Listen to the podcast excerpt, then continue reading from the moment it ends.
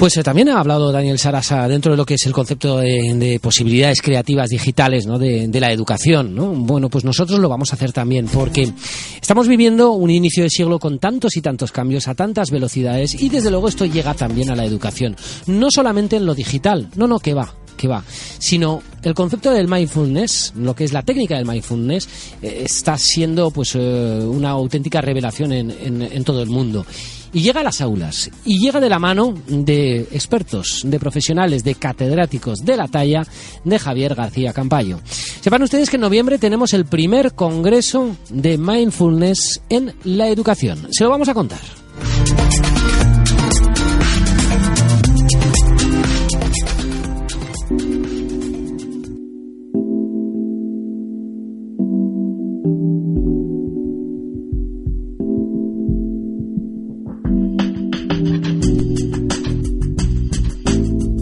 En el horizonte cercano, aquí en Zaragoza, hay una cita que desde luego va a ser muy, muy interesante. Estamos hablando del Congreso en su primera edición de Mindfulness en la educación. Bien, para entender cómo adaptar el mindfulness eh, pues, eh, a ese proceso educativo, tenemos nada menos que al doctor Javier García Campayo.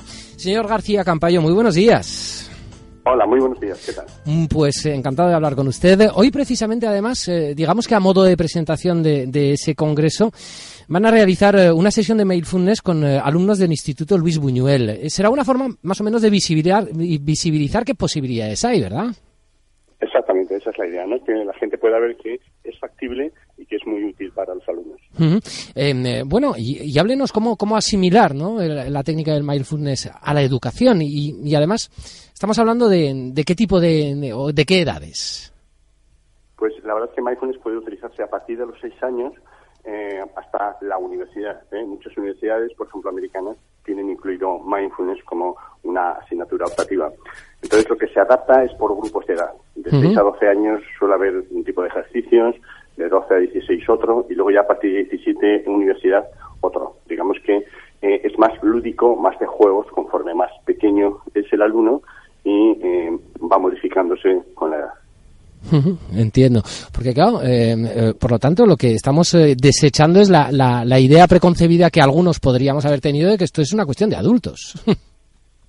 bueno, no solo de adultos, efectivamente, se puede adaptar, pues también en ancianos se está utilizando, pero sobre todo niños, como decía, a partir de los 6 años, se piensa que puede ser muy importante, porque el niño adquiere ya, incorpora esta habilidad a su vida y le va a ser útil el resto de su existencia. Entonces es más fácil de aprender en ese momento y más fácil de incorporar como un hábito más. ¿Nos podría dar, eh, doctor García Campayo, un, ejemplo de, de, un juego que realmente eh, pues eh, poco a poco vaya despertando esa habilidad en un niño de 7, 8 años?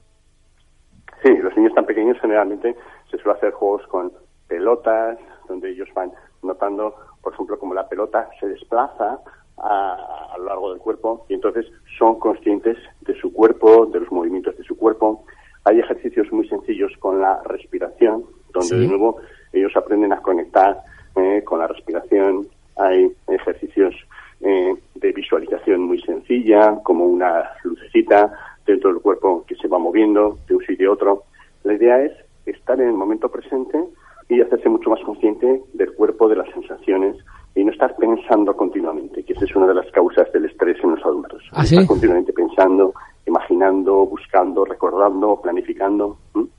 Eh, el, mindfulness está llegando a, la educación eh, no solamente en, estas, en, esta eh, pues presentación, sino que usted cree que a nivel general, a nivel global, y estoy hablando antes del ámbito universitario, está llegando a la educación en, en todo el planeta.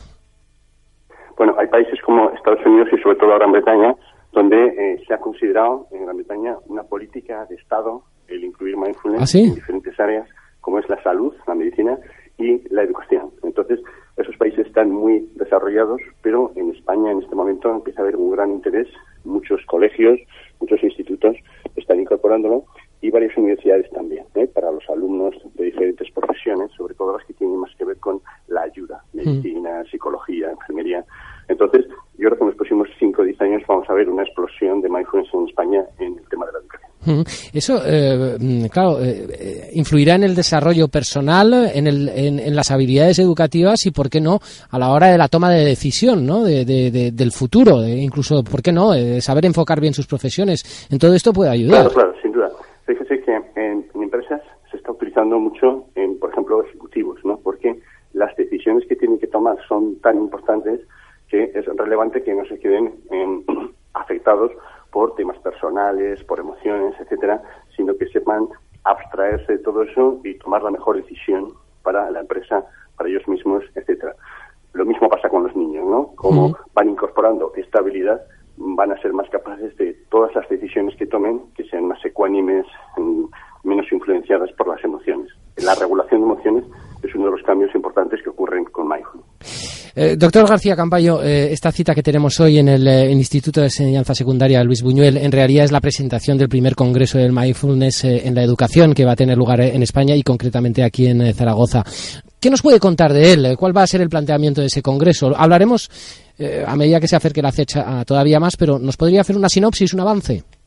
Sí, se celebra el 3 y 4 de noviembre en el Patio de la Infanta, en Ibercaja, y durante esos dos días lo que se va a hacer es una revisión de los principales programas que hay para implantar mindfulness en las diferentes edades, para niños, 6-12, para más eh, edades intermedias, para universidad, y se va a revisar los efectos positivos que produce mindfulness en esas diferentes edades. ¿eh? Por supuesto, va a haber prácticas también para que quien quiera pueda incorporarse a ellas y se va a hacer una reflexión global de cómo implementar todo este tipo de formación en nuestros institutos, nuestros colegios, nuestras universidades, adaptándolo a las características del país y también a las circunstancias específicas de algunas comunidades autónomas. Ah, de acuerdo, muy interesante ese tema también. Bueno, pues en todo caso yo me quedo con una de las cuestiones que usted pues ha dejado sobre la mesa, es el, hecho de que calcula que en los próximos cinco años va a haber una explosión del eh, mindfulness eh, dentro de las aulas y a nivel educativo. Nos quedamos con ello. Doctor García Campayo, muchísimas gracias por estar con nosotros. Ha sido un placer, un lujo esta charla. Muchísimas gracias a ustedes por la invitación. Un saludo.